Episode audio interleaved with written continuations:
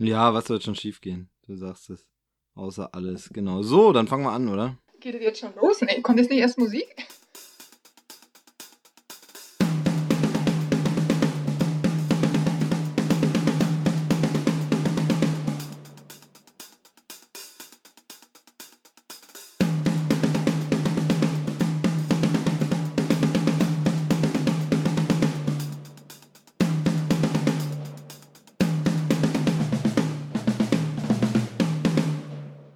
Hallo und herzlich willkommen zu einer neuen Ausgabe Krempelcast. Die wievielte Nummer das jetzt ist, kann ich so genau gar nicht sagen, denn momentan entstehen ein paar mehr Folgen parallel. Welche dann zuerst online geht, wird sich zeigen müssen. Aber was ich ganz genau weiß, ist, dass ich einen tollen Gast heute wieder dabei habe, die sich auf ganz viele bunte Themen vorbereitet hat und äh, gedrängelt hat, sie möchte doch unbedingt sprechen und ähm, dann soll sie auch zu Wort kommen. Hallihallo, herzlich willkommen, Nadine. Hallihallo, Hallöchen. Guten Tag. Grüß dich. Nadine Kleber, die wir schon vor ein paar Folgen vorgestellt haben. In Ausgabe 6 warst du schon mal dabei. Und äh, deshalb erkläre ich jetzt nicht, wer du bist, weil das sollen die Leute einfach nachhören, oder? So ist das. So ist das. Wie geht es dir? Es geht herausragend. Klingt unglaubwürdig. Ist aber so. Ist aber ich kann's, so. ich kann es auch begründen, aber wenn ich das begründe, äh, werfe ich deinen ganzen Plan für diese Sendung durcheinander. Ach so, okay, dann begründe es doch mal.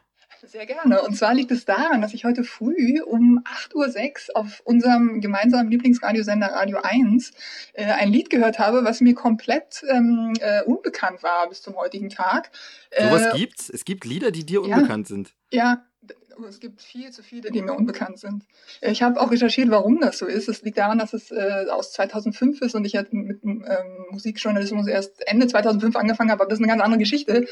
Aber es geht um das Lied äh, Neighborhood Number 3 von Arcade Fire. Kennst du das? Ja, klar, natürlich. Ich bin ja Musikkenner und es läuft bei mir, also ist ja ein alter Hut, das ist, wenn ich mich richtig entsinne, von 2005 oder so. Richtig. Auf äh, welchem Label war das doch gleich? Das war auf Records. Und, richtig, ähm, genau. richtig, richtig. Nee, ähm, also ich kenne Arcade Fire natürlich, aber jetzt der Songtitel Genau. sagt mir direkt nichts. Ich habe auch kein Album von denen oder so. Sind bei mir auf ein paar Compilations irgendwo mit drauf, aber nee, sagt mir nichts. Ja, sagte mir bisher auch nichts. Ich glaube, ich habe auch ein paar Platten von denen, aber diese eine entscheidende Funeral heißt die, Funeral heißt die, ähm, habe ich nicht. Und ähm, also der Song ist mega. Der ballert so vom ersten Takt los und packt dich eigentlich an den Haaren und schmeißt dich in eine musikalische Achterbahn. Äh, da klickert's, klackert's, äh, wummert's, äh, aber will man das, will man das voll. morgens um 8 ja, schon? Ja. Ja? Ohne Witz, ich habe meine guten Kopfhörer rausgenommen, habe die angestöpselt, habe mir das Lied bei YouTube ra- ähm, äh, rausgesucht. Klar, kriegst du nicht den besten Klang, aber ich wollte einfach alles hören, äh, was in diesem Lied passiert. Und habe vor meinem Rechner gesessen, mir das angehört und am Ende des Liedes habe ich vor meinem Rechner gestanden, beziehungsweise vor meinem Rechner getanzt, weil es so mega, mega war. Naja, dann bleibt eigentlich nur die moralische Frage, wieso hast du es nicht gleich gekauft? Ich habe es gleich gekauft. Ach so. Ich habe mir, ich hab mir gleich das Album gekauft. Und zwar das neue Album für, ich glaube, 14,99 und nicht die gebrauchte Version für, keine Ahnung, 3,99. Okay, dann muss ich ganz ehrlich sagen, äh, muss ich dir mal ins Gewissen reden, du äh, gibst zu viel Geld für Unterhaltung aus. Ja, das, denn äh, Ich, das ja, war der. Versuch einer Überleitung, weißt du? Weil Ach so, ach ähm, so. du mir berichtet hast, dass du ungefähr drei Milliarden Bücher gelesen hast in den letzten vier Tagen. Und ähm, ich glaube, wir fangen einfach mit einem Buch mal direkt an, das du äh, vorstellen wolltest gern. Ich habe äh, drei, drei halbe Bücher, nee, drei, zwei halbe Bücher gelesen in den äh, vergangenen. Drei, zwei halbe Bücher, das musst du aber Richtig. erklären. Zwei Das, halbe ist äh, ein ganzes. Ja, die zwei halben erkläre ich dann später noch. Ähm, und das, äh, ich fange mal mit einem an, was ich ganz gelesen habe. Das wäre nicht schlecht, ja. Nicht wahr? Und zwar ähm, geht das um das Buch Der Trafikant von Robert Seethaler. Ähm, Robert Seethaler kannte ich ähm, bisher nicht. Der ist äh, Österreicher, Jahrgang 66, ähm, lebt und schreibt in Wien und in Berlin. Und das Buch äh, habe ich in, äh, in Berlin in einer Buchhandlung äh, mal mehr oder weniger zufällig mitgenommen. Ähm, zum einen, weil ich das äh, ganz hübsch fand, das ist ganz hübsch anzusehen, das ist ein kleines weißes Taschenbuch mit so äh, blau eingefärbten Stoßkanten und ähm, zum anderen stand auf der Rückseite ein, ähm, ein Lob von Christine Westermann, die ich sehr, sehr schätze. Und das hat mir schon gereicht, um dieses Buch mitzunehmen. Ähm, was passiert in dem Buch? Es äh, erzählt die Geschichte von dem jugendlichen Franz, der ist 17 Jahre alt und der wohnt im äh, Jahr 37, meine ich, ähm, mit seiner Mutter im Salzkammergut. Und die Mutti ähm, ja, setzt auf den Lebensentwurf ähm, dass äh, ein Mann sie aushält ähm, für mehr oder minder regelmäßige sexuelle Gefälligkeiten. Ähm, die einen nennen es Prostitution, die anderen sagen was anderes dazu. Ähm, und das Problem ist aber, dass dieser Mann äh, ihr abhanden kommt. Ähm, und so kommt es dann auch, dass äh, die Mutter also nicht mehr für sich und ihren Sohn gemeinsam sorgen kann und ähm, der Franz deshalb von der Mutti äh, nach Wien geschickt wird, wo sie jemanden kennt, der dort eine, ähm, eine Trafik betreibt. Äh, das Wort kannte ich bisher gar nicht. Das ist also so eine Art Kiosk, da kann man also Zeitungen und ähm, aber auch Rauchwaren kaufen. Und es kommt also so, dass der Franz nach Wien zieht und dort seine Ausbildung beginnt. Und ähm, in Wien spielt dann auch der Rest des Buches. Ähm, der Franz ja, erlebt dann also in der großen Stadt auch seine erste große Liebe, ähm, hat dann mit dem, mit dem Ausbilder ähm, zwar einen strengen, aber auch einen sehr, sehr fairen Lehrer an seiner Seite, den er auch sehr ähm, zu schätzen weiß dann. Und äh, während seiner Arbeit dort äh, lernt er auch einen weiteren Mann noch kennen, der äh, in der Zeit in Wien zu Hause war. Und das ist Sigmund Freud. Und ähm, mit dem ähm, ja, freundet sich der Franz eigentlich so nach und nach an. So ein bisschen eine ungewöhnliche Freundschaft, weil er Freud da ähm, ja, so um die 80, glaube ich, gewesen sein müsste. Und äh, das tut ihm aber keinen Abbruch. Die verstehen sich einfach gut und treffen sich immer mal wieder hier und da. Ähm, es entwickelt sich dann aber so, dass ähm, die Nazis sich immer mehr in der Stadt und auch ähm, ja, in den Köpfen der Menschen breit machen oder einnisten. Und äh, so zerbricht eigentlich langsam die früher so heile Welt ähm, von Franz. Und es wird eigentlich erzählt, wie der ja, so vollkommen unbedarfte und unerfahrene Sohn ähm, äh, nach und nach ähm, seiner Navität beraubt wird und auch ähm, seine Illusion verliert und äh, er erlebt dann auch eine ganze Menge Ungerechtigkeiten und ähm, wird auch Zeuge von äh, wirklich schlimmen Verbrechen. Und ähm, Setala erzählt aber auch, wie dieser junge Mann ähm, über diese Ereignisse und diese Entwicklung, die sich da, ähm, äh, äh ja, wie sagt man, diese Entwicklung, die sich da ereignen. Danke. Die Entwicklungen, die sich entwickeln. Richtig, ja, wir haben ja mit Sprache nichts am Hut. Nee, überhaupt nicht, überhaupt nicht. Ähm, wo war ich jetzt stehen geblieben? Die Entwicklungen, die da äh, passieren, genau, wird der eigentlich so nach und nach erwachsen. Und Seethaler beschreibt halt auch, wie dieser äh, junge Mann überhaupt nicht bereit ist, das alles hinzunehmen, was sich da tut.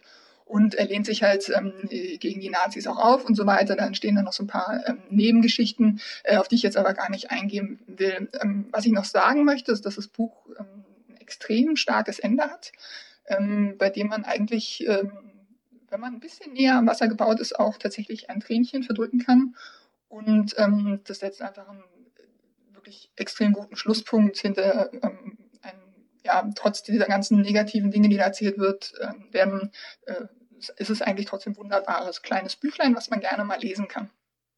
Ja, da ist die entscheidende Frage, weil du äh, Freud angesprochen hast, ist ja eine reale Person. Ist das genau. Ganze, basiert das auf einer wahren Geschichte oder ist das nee. ähm, ausgedacht? Denn das ist ja in letzter Zeit irgendwie sehr beliebt. Auch gerade im Kino gibt es das sehr viel, dass dann irgendwie reale historische Figuren plötzlich was erleben, was es nicht wirklich gab, sondern eben nur mhm. so inspiriert ist davon. Deshalb wäre jetzt natürlich die Frage, gab es denn diese Freundschaft wirklich oder? Nee. Also das ist tatsächlich Fiktion, dieses Buch. Was aber stimmt, ist, ähm, also was stimmt, sind so diese zeitlichen ähm, äh, die, die Zeitpunkte, die im Buch genannt werden, die stimmen auch historisch. Also Freud, ähm, kann ich ja jetzt sagen, ohne dass ich damit zu viel verrate, der hat ja irgendwann Wien verlassen und das ist dann halt auch tatsächlich zu dem Zeitpunkt, äh, zu dem es im Buch passiert.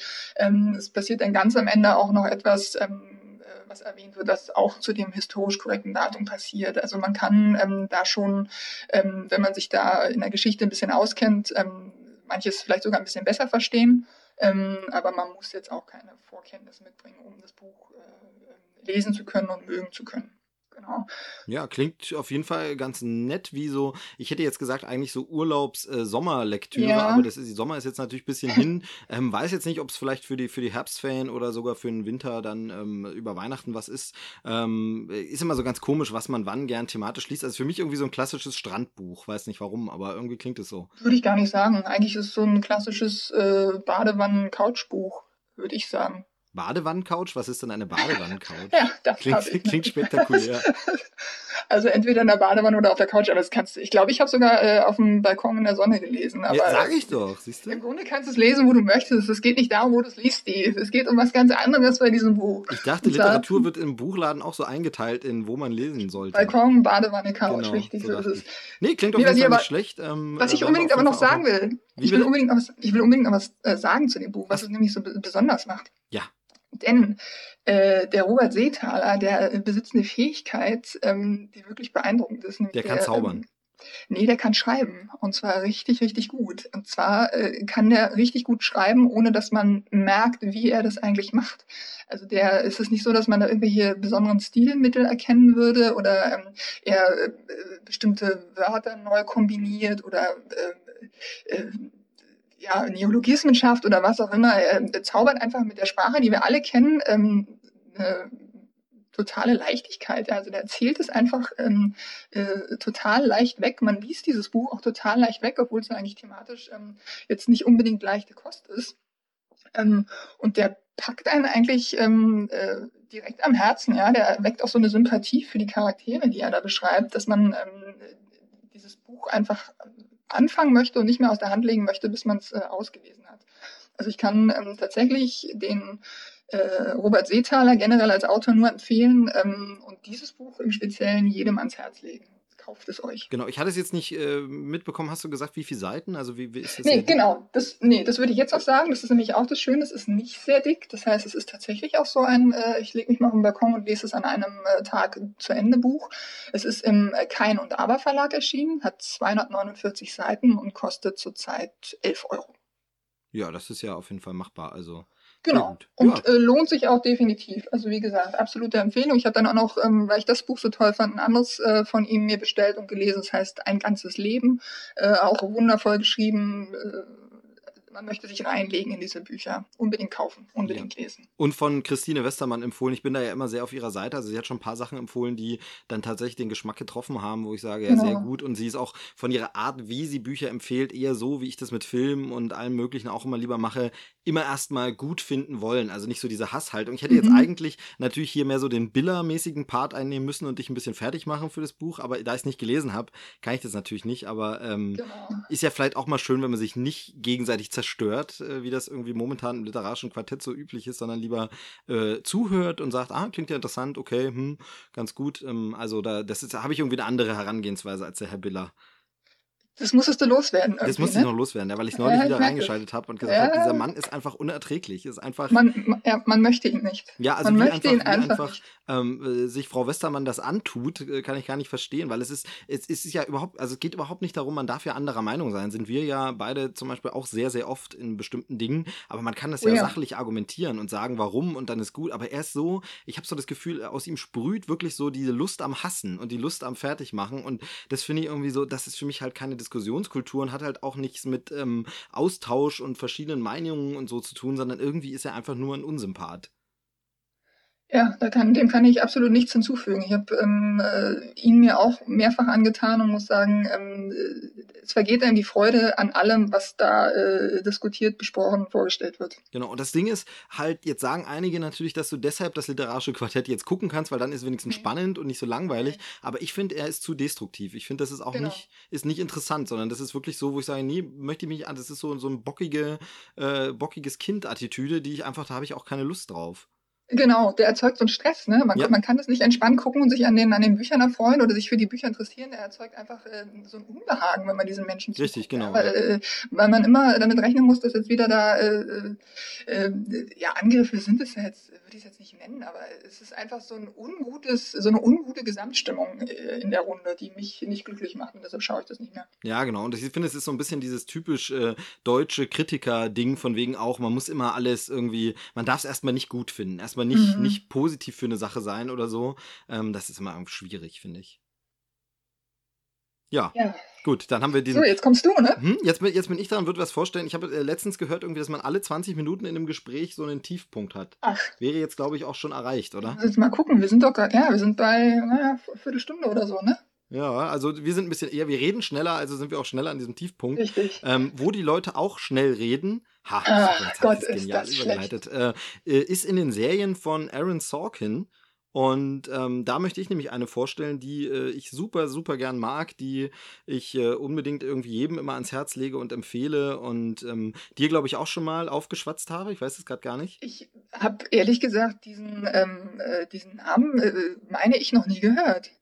Gut, dann wirst du es jetzt hören. Es geht um Studio 60 on the Sunset Strip, eine Serie von, wie gesagt, Aaron Sorkin. Aaron Sorkin ist ein Drehbuchautor und eben Serienproduzent. Der hatte riesigen Erfolg mit The West Wing. Das ist diese Serie übers Weiße Haus gewesen. Lief irgendwie sieben, acht, neun Staffeln, bin jetzt nicht mehr ganz so sicher. War ein mega Erfolg in den USA, hat Emmys abgeräumt ohne Ende. Das war diese Serie, in der ähm, Martin Sheen den äh, US-Präsidenten gespielt hat und ähm, halt so Einblick ins Weiße Haus gegeben hat und ähm, einfach durch Wortwitz und genial geschriebene Dialoge hervorgestochen ist, habe ich tatsächlich bisher nur reingeguckt und noch nicht weiter gesehen, diese Serie, aber wird immer von allen empfohlen und ähm, ja, äh, habe ich noch vor mir. Gibt es leider irgendwie Staffel 1 nur auf Deutsch, weil in Deutschland ist das ein bisschen gefloppt. Den Rest gibt es dann auf Englisch ähm, alles. Aber jedenfalls das habe ich nie wirklich äh, verfolgt und bin durch eine andere Serie dann auf Aaron Sorkin aufmerksam geworden. Ähm, ach so, genau genau, den Namen hat man auch noch gehört. Er hatte, glaube ich, einen Oscar bekommen für das Drehbuch für The Social Network. Ähm, er hat jetzt zuletzt das Drehbuch geschrieben für diesen Steve Jobs-Film mhm. von Danny Boyle. Mhm. Da äh, waren auch wieder und überall tritt er halt immer mit den Dialogen hervor und das auch par excellence in Studio 60 on the Sunset Strip. Leider nicht so erfolgreich gewesen, nach einer Staffel schon wieder zu Ende gewesen. Leider immer im Sinne von, es war so gut, man hätte gern noch mehr gesehen, der positive Aspekt finde ich immer, man hat es schnell durchgeguckt, man schaut sich die, ich glaube 13 Folgen sind es, ähm, schaut man sich mal eben an und ähm, dann kann die Serie vor allem nicht verdorben werden, sondern sie äh, endet dann gut, man ist äh, happy damit und sagt, oh toll, äh, Lieblingsserie. Worum geht es? Äh, Studio 60 spielt ähm, hinter den Kulissen einer Fernsehsendung. Ähm, sowas ähnliches hat Aaron Sorkin davor schon mal gemacht mit einer äh, Sportsendung. Da weiß ich jetzt aber nicht mehr, wie die Serie heißt. Und danach nochmal bei äh, The Newsroom. Ich weiß nicht, ob du das kennst. Kenne ich ehrlich gesagt auch nicht. Ne? The Newsroom mit äh, Jeff Daniels, da ist es eine äh, Nachrichtensendung und bei Studio 60 ist es eine Comedy-Sendung, sowas in der Art wie Saturday Night Live. Mhm. Und äh, hinter diesen Kulissen spielt es. Und während es aber eine Comedy-Sendung ist, sind die Ereignisse drumherum um das Team und die Produzenten und die Autoren ähm, eher ja dramatisch. Jetzt natürlich nicht so tragisch wie bei The Newsroom, wo es um äh, Nachrichtenpolitik geht und Verschwörungen und ähm, gefährliche Kriege, aber es geht um Medienpolitik, es geht um Medien, es geht aber auch um Zwischenmenschliches und ähm, das Ganze ist halt super interessant gemacht. Man ist ab Minute 1 eigentlich drin, denn das Ganze beginnt damit, dass der Macher der Serie der Sendung, meine ich, von, äh, Studio 60, so heißt auch die Sendung, dass der quasi live vor der Kamera ähm, ja wie so eine Art äh, Zusammenbruch hat oder ein Ausbruch vielmehr. Er meckert über das amerikanische System, wie belanglos das Fernsehen geworden ist und dass Unterhaltung gar nicht mehr in Kern trifft, dass man in Comedy-Sendungen wie Saturday Night Live halt nur noch äh, so flapsige Witze macht und aber nichts Politisches mehr was sich jetzt äh, von der Realität ja ein bisschen eingeholt hat. Aktuell ist ja Saturday Night Live, ähm, äh, hat er für großen Aufruhr gesorgt mit der äh, Trump-Parodie von Alec Baldwin. Ähm, also da ist dann wieder ähm, ja, geht quasi der Rückschluss wieder, dass Saturday Night Live wieder politischer geworden ist in äh, letzter Zeit. Auf jeden Fall, ähm, damit beginnt die Serie und dieser Monolog, den der bisherige Produzent der Serie da hält, ist einfach mega spannend. Man ist sofort drin. Naja, was passiert natürlich? Er wird entlassen und zwei frühere Autoren werden äh, zur Serie wiedergeholt und sollen das Ganze als Showrunner jetzt wieder retten und die Sendung wieder nach vorne bringen und ein bisschen besser machen und politischer und relevanter und äh, cooler. Und diese beiden Typen werden gespielt von Matthew Perry, kennt man aus Friends, ist der äh, Chenin de Labong, ähm, falls ihr das was sagt. Und äh, Bradley Whitford, der war auch schon bei West Wing dabei und hat man zum Beispiel gesehen bei Cabin in the Woods, da spielt er äh, mit und äh, ist so ein Nebendarstellergesicht, das man immer mal wieder sieht. Ansonsten ähm, tolles Ensemble. Amanda Pete ist noch mit dabei und äh, es sind immer mal ein paar coole Gaststars dabei. Ähm, unter anderem gibt es eine Doppelfolge, in der John Goodman auftritt. Und ähm, ich kann es nur absolut empfehlen, weil ich finde halt, die Dialoge sind brillant geschrieben. Sie sind natürlich ein bisschen unrealistisch. Also es ist so, mich erinnerte das, ähm, auch wenn der Vergleich ein bisschen hinkt, aber an äh, damals Dawson's Creek. Ich weiß nicht, ob du das geschaut hast. Hör jetzt mal auf, ähm, mich zu fragen, ob ich das alles geschaut habe, Steve. Ich habe auch das nicht geschaut. Ja. Sag einfach ja. Ja, habe ich geschaut, fand ich richtig gut. Genau. Genau, ähm, Dawson's Creek war ja das äh, Ding, das war ja so eine Jugendserie. Eben, ähm, Kitsch, eben, Steve. Kitsch, Kitsch und Romantik Soap und äh, da, der, das Raffinierte daran war aber, dass die Jugendlichen einfach äh, in super geschliffenen Dialogen gesprochen haben, absolut wortgewandt, wo man sagen kann, absolut unrealistisch, ja. totaler Quatsch. Aber ich fand immer, wenn man sich schon so äh, Soap-Mist anschaut als Jugendlicher, dann doch lieber was mit geilen Worten, wo man vielleicht sogar noch was mitnimmt, sprachlich. Also das fand ich da immer sehr, sehr cool. Und Studio 60 ist genauso einfach, da sitzt jede Bemerkung, da sitzt jeder Spruch. Ähm, sehr bekannt ist auch dieses Walk and Talk von Aaron Aaron Sorkin, das macht er eben auch in späteren Serien immer noch. Das heißt, zwei Figuren laufen irgendwie im Set einfach rum, so im, äh, im Idealfall eine, eine Runde und äh, besprechen da ein Thema und kommen von einem Thema ins andere und ganz am Ende des Dialogs steht quasi nochmal so eine Pointe, wo nochmal auf den Anfang des Gesprächs zurückgegriffen wird. Man kann das schwer beschreiben, man muss es sich einfach angucken.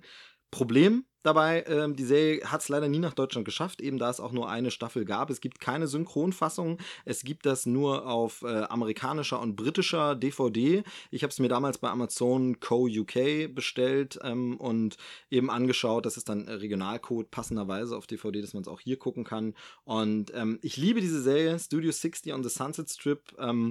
Eine Comedy-Sendung, die aber dramatisch beleuchtet wird und kann es nur absolut empfehlen. Mein Einstieg zu Aaron Sorkin, ähm, wie gesagt, danach dann weitergemacht mit äh, The Newsroom, auch genauso brillant, ähm, da dann aber eher ein bisschen, noch ein bisschen politischer. Ähm, ja, das war quasi die Kurzempfehlung. Du, dir okay. sagt es gar nichts. Nee, mir sagt es gar nichts, aber ich bin tatsächlich sehr neugierig darauf. Ähm, äh, ich habe mich natürlich jetzt äh, im Vorfeld äh, unserer Aufnahme mal kurz informiert und habe nur gelesen, dass es extrem gefloppt ist und dachte mir dann, Nanu, was hat der Steve da noch beizutragen? Äh, was mich noch interessieren würde, ist äh, bei Netflix oder Prime oder ähm, hier, sag mal, wie heißt das dritte Watch Ever? Gibt's, gibt's das nicht, oder? Habe ich es nicht gefunden, nee. Ich habe es mir tatsächlich auf DVD bestellt mhm. gehabt. Ist aber jetzt auch schon wieder ein paar Jährchen her. Also ähm, ich halte immer wieder Ausschau danach. Schön wäre vor allem, wenn es wenigstens äh, eine Fassung mit deutschen Untertiteln gäbe, wenn es schon keine Synchro gibt. Ähm, weil natürlich, also äh, Aaron Sorkin schreibt schon wirklich sehr, sehr äh, schnell und sehr, sehr wortgewandt. Also man muss da den Dialogen, also es kann, ist auch nichts, was man nebenbei guckt, sondern das, da muss man den Dialogen schon genau folgen. Das ist auf Englisch natürlich schwieriger. Ähm, da kann man die Folgen durchaus auch mehrfach schauen. Aber dann würdest du dir das das auf Englisch angucken mit deutschen Untertiteln? Fragezeichen. Ja, vielleicht. Also, okay. ähm, also ich bedachte jetzt eher an Leute, die vielleicht des Englischen nicht so mächtig sind, dass das Englische für sie. Also ich persönlich mhm. bin jemand, ich schaue es dann eher auf Englisch mit englischen Untertiteln, genau, einfach, um die genau. Akustik genau. rauszunehmen und es besser zu verstehen. Dann kann man es mitlesen. Aber ich dachte jetzt Leute, die gar nicht so gut Englisch können, die haben ja dann sonst keine Chance, es zu gucken. Mhm. Da wäre schön, wenn es wenigstens deutsche Untertitel gäbe. Ja. Aber auch das habe ich leider bisher nicht entdeckt. Ähm, wie gesagt, Studio 60 on the Sunset Strip und wie du schon sagst, äh, enorm gefloppt, kolossal gefloppt, obwohl es von den Kritiken überall gelobt wurde. Und wie gesagt, nach West Wing, wo man einfach denkt, die Leute, also West Wing war einfach ein Mega-Erfolg in den USA. Das war ja vielleicht ein bisschen vergleichbar, nicht ganz so, weil der Hype sich noch ein bisschen entwickelt hat, aber wie Breaking Bad oder so. Das war einfach eine Serie, wo in den USA jeder drüber gesprochen hat, die jeder geguckt hat, wo es nach jeder Folge hieß, hast du die gesehen? Ähm, und ähm, danach kam eben diese Serie und die ist dann gefloppt. Das war echt ein bisschen schade.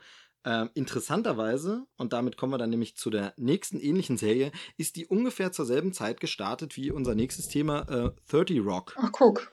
Ähm, und 30 Rock hat ja dasselbe Thema im Grunde. Es spielt hinter den Kulissen einer Fernsehshow, die wie Saturday Night Live ist, macht nur eine Sache anders.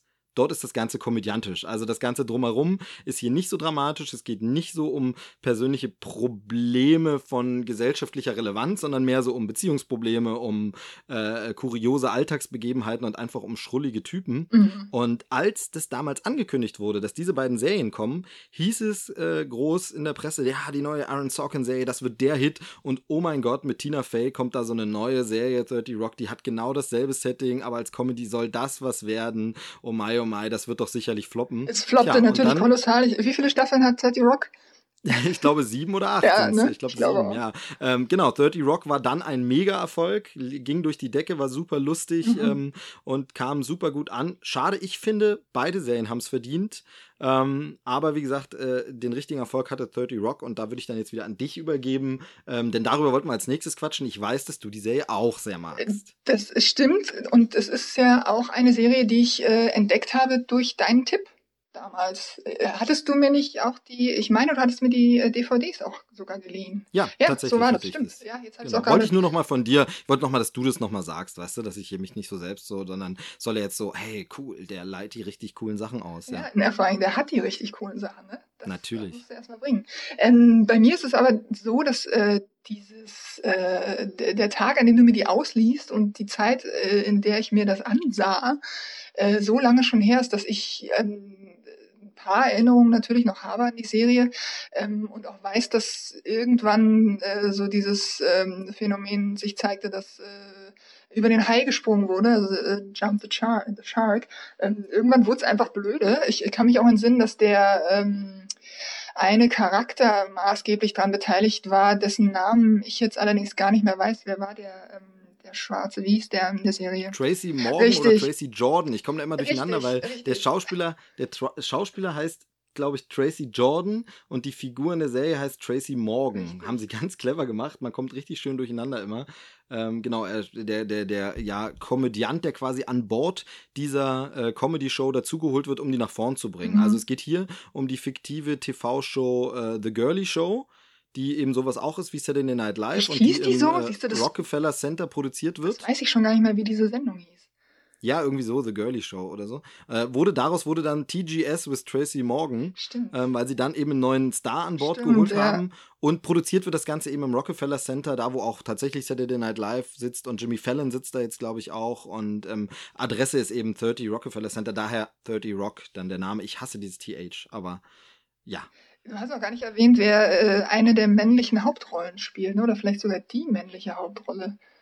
Genau, also die männliche, männliche Hauptrolle ist äh, Alec Baldwin. In der Tat. Womit sich der Kreis gerade wieder schließt zu Saturday Night Live. Mhm. Und der spielt, ähm, jetzt überlege ich gerade, äh, äh, heißt er Jack Donahue? Der heißt Jack oder Jake, ne? Ja, genau. Auf jeden Fall ähm, spielt er den. Spielt wir er sind den, vorbereitet heute. Wir sind super vorbereitet, aber das, äh, es geht ja hier mehr so, es ist ja mehr so ein Kantinengespräch. Ne? Richtig. Ne? Ich, ähm, äh, sage dir das jetzt hier ad hoc. Ich habe zwar die, witzigerweise, die DVD-Box gerade von Staffel 3 jetzt einfach gegriffen und hier neben mir liegen. Ähm, das heißt, ich könnte es irgendwo nachgucken. Aber ähm, er spielt jedenfalls den äh, ja, Boss des Senders oder zumindest dieser Abteilung, der dafür sorgen muss, dass es ähm, äh, ja finanziell alles hinhaut mhm. und äh, dadurch natürlich auch immer mal kürzen muss und Einfluss ins Programm nimmt. Und er wird ähm, so ein bisschen der Mentor der weiblichen Hauptfigur. Das weiß ich auch alles gar nicht mehr. Sage mal, wie schlecht hast du das denn in Erinnerung? Das ist ja. Ich, ich, gucke einfach zu viel, glaube ich. Ich habe das tatsächlich ja, schlecht in Erinnerung. Ich habe das jetzt auch nicht nochmal alles Haupt, gucken können. Die weibliche Hauptfigur ist jedenfalls Tina Fey. Ja, das weiß ich wohl. Sage mal. Spielt Liz Lemon, äh, äh die, die äh, Head-Autor und Produzentin der Serie. Nee, Head-Autor ist sie gar nicht. Sie ist, glaube ich, nur Produzentin. Autoren sind, glaube ich, diese, diese nerdigen Typen. Ja, ja, die, die, die in diesem einen Raum sitzen, in dem sie auch manchmal sich dann äh, reinbegibt, aber äh, wo immer alles seltsam wird. genau. Ist eher sehr seltsam. Auf, das weiß ich Auf noch. jeden Fall, Liz Lemon hat halt äh, diese Fernsehproduktion zu machen und Tina Fey hat ja tatsächlich lange Jahre bei äh, Saturday Night Live gearbeitet, hat da ist bekannt geworden durch ihre Sarah Palin-Parodie. Ähm, das heißt, alles, was so überspitzt hinter den Kulissen der Show darzustellen ist, kann man sich immer denken, okay, so wird es wohl bei Saturday Night Live wirklich abgelaufen sein, mhm. hinter mhm. den Kulissen. Und ähm, durch die Connections und äh, die hohe, ja, sag ich mal, ähm, Aufmerksamkeit mit Alec Baldwin und mit NBC Universal steht ein fetter Sender dahinter, gibt es auch Gaststars ohne Ende. Also da sind wirklich ähm, Leute dabei, ähm, wie Steve Martin oder äh, Jennifer Aniston oder in einer Folge ist tatsächlich, das finde ich dann richtig witzig, Aaron Sorkin dabei und sie haben diesen Walk, der wie in seinen Serien ist. Also sie laufen dann rum und reden plötzlich wie in so einer Aaron Sorkin-Serie. Ähm, da schließt sich dann auch wieder der Kreis zu Studio 60. Da, äh, das fand ich schon sehr, sehr amüsant. Also es ist auf jeden Fall sehr viel hinter den Kulissen, sehr viel abgedrehter Humor. Und was ich an 30 Rock liebe, ist einfach, dass die Folgen gehen ja irgendwie immer so 22, 24 Minuten, irgendwas sowas um die Drehe. Mhm. Und was da in einer Folge passiert, einfach mhm. handlungsmäßig, trotz des beschränkten Settings, aber da passieren so viele Dinge, da ist so viel reingeschrieben, wo man denkt, das haben andere Serien nicht in 60 Minuten Folgen. Ja, das habe ich, hab, ja, hab ich auch noch so in Erinnerung, dass da einfach, ähm, dass du, dass dir diese 20 oder 22 Minuten, das weiß ich jetzt auch nicht mehr aus dem Kopf, ähm, extrem äh, ereignisreich vorkommen. Abgesehen davon, dass es natürlich auch wahnsinnig lustig ist. Also ich mochte die sehr gar nicht. Ich ärgere mich gar nicht, dass ich da so wenig Erinnerung dran habe. Vielleicht müsstest du mir die DVDs einfach nochmal leihen. Ja, also wahrscheinlich solltest du das einfach nochmal gucken. Es lohnt sich auf jeden Fall. Ich habe manche Folgen auch schon doppelt gesehen. Ähm, es ist dann eine Weile ähm, als längerer Gast da Matt Damon dabei, fällt mir gerade wieder ein. Ähm, der taucht dann ein bisschen öfter mal auf. Und, Hast du das ähm, nochmal frisch gesehen, sag mal? Nee, tatsächlich nicht. Ist schon eine Weile her, aber. Ich staune, dass du das alles so präsent hast. Besser gemerkt. Ähm, ja. Besser vorbereitet. nee, ich habe mich tatsächlich gar nicht vorbereitet, sonst wüsste ich auch die Namen. Also, das ist ähm, tatsächlich okay. hier so ein bisschen äh, hingerotzt, äh, gebe ich zu. Aber ähm, ich liebe die Serie einfach. Sie ist einfach super witzig und ähm, einfach äh, vom Humor vielleicht ein bisschen mit New Girl zu vergleichen, aber eben das Setting ist so ganz anders äh, durch dieses hinter den Kulissen. Und ich mag halt, also ich, mittlerweile kann man sich überlegen, ob es vielleicht ein bisschen zu viel davon gibt, dieses hinter den Kulissen von von TV und den Medien und Entertainment. Aber das war zu einer Zeit, das ist ja jetzt auch schon wieder irgendwie zehn Jahre alt oder so. Mhm. Ähm, das war zu einer Zeit, da gab es das noch nicht ganz so oft und ähm, ich liebe das einfach, weil äh, in so vielen Dingen einfach durchschimmert, wo man denkt, ja, ich glaube, so ist es wirklich. Also in Deutschland ist es ja bei Pastewka zum Beispiel so, wenn dann so Anspielungen an irgendwelche Fernsehshows und hinter den Kulissen arbeiten kommen, wo man denkt, ja, da steckt bestimmt mehr Wahrheit drin, als man denkt. Und das ist halt bei äh, 30 Rock auch einfach so. Ich finde es einfach super witzig. Dialoge sind geil. Liz Lemon ist eine tolle Hauptfigur, äh, weil sie auch so ein bisschen so eine Alltagsloserin ist. Also sympathische Loserin. Mhm. Ähm, Dauersingle und. Ja, der das immer alles so ein bisschen entgleitet. Ne? Sie hätte es gerne mehr unter Kontrolle, aber äh, es geht einfach nicht, weil um sie herum auch das Chaos herrscht. Also sie ist ja gar nicht, äh, gar nicht die Schuldige daran, dass es nicht alles so klappt, wie sie gerne möchte. Genau, nicht immer. Wobei manchmal steht sie sich auch selbst ein bisschen im Weg, weil sie so hohe Ansprüche an sie hat. Und da kommt dann eben dieser Mentor ins Spiel und einfach diese Beziehung zwischen ähm, der Alec Baldwin-Figur und ähm, Liz Lemon ist halt so großartig, weil man mhm. denkt immer so ein bisschen, er müsste sie eigentlich blöd finden. Er müsste eigentlich sagen, du bist ein Loser und ich bin mega Erfolgsmensch. Ich, ähm, also normalerweise müsste er sie von oben herab, macht er aber nie, sondern er ist wirklich so eine Vaterfigur, leitet sie an, gibt ihr Tipps und man hat so das Gefühl, er blüht richtig darin auf, sie wie so eine Tochter so heranzuziehen und ihr so clevere Tipps zu geben, ähm, was ja auch ganz oft funktioniert einfach. Also der ist einfach eine coole Sau, ähm, super witzig. Mhm. Was, äh, du hast vorhin noch gesagt, äh, das Stichwort Parodie geliefert, ähm, was wir zwei ja so als, äh, als gemeinsame Erinnerung quasi an diese Serie haben, ist ja eine bestimmte Szene daraus. Weißt du schon, welche ich meine? Natürlich, die Barbara, Barbara Walters Interviewszene. Großartig, es gibt, großartig. Es gibt in dieser, in dieser Serie eine Figur, die wird gespielt von Jane Krakowski, die kennt man unter anderem noch aus Ellie McBeal, war da die äh, verrückte Assistentin, die äh, so Sachen wie den Gesichts-BH erfunden hat. Hier ist sie der bisherige Star der Girly Show. Auch ihr Name fällt mir natürlich gerade nicht ein, ist aber auch vollkommen irrelevant. Ja. Ähm, und ähm, wird jetzt ein bisschen zurückgedrängt, will nebenbei eine Schauspielkarriere machen und ist absolut äh, abgedreht und verrückt und muss von Liz immer ein bisschen im Zaum gehalten werden. Und sie dreht einen Film, der irgendwie einen ganz komplizierten Titel hat, wo sie Echt, war das ein Film? Wird. War das nicht ein Buch? Ich dachte, sie hat ein Buch geschrieben. Nee, nee, sie, sie Ach, es war ein Film. Ich weiß, wie der Film heißt. The Roger. The Roger. The Roger. Genau. Da wird sich dann drüber lustig und dass niemand weiß, wie dieser Film heißt, weil er einfach nicht aussprechbar ist. Nee, nee, die wissen, wie der heißt, aber sie, niemand kann es aussprechen, weil es einfach nicht geht.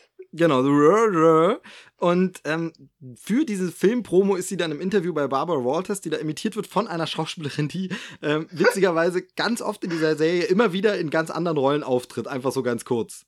Also das ist das ich auch nicht, ja, total äh, äh, witzig, weil man kennt die vom Gesicht, aber man hat natürlich keinen Namen zu ihr und die taucht einfach immer wieder als jemand anders auf in dieser Serie. Total verrückt.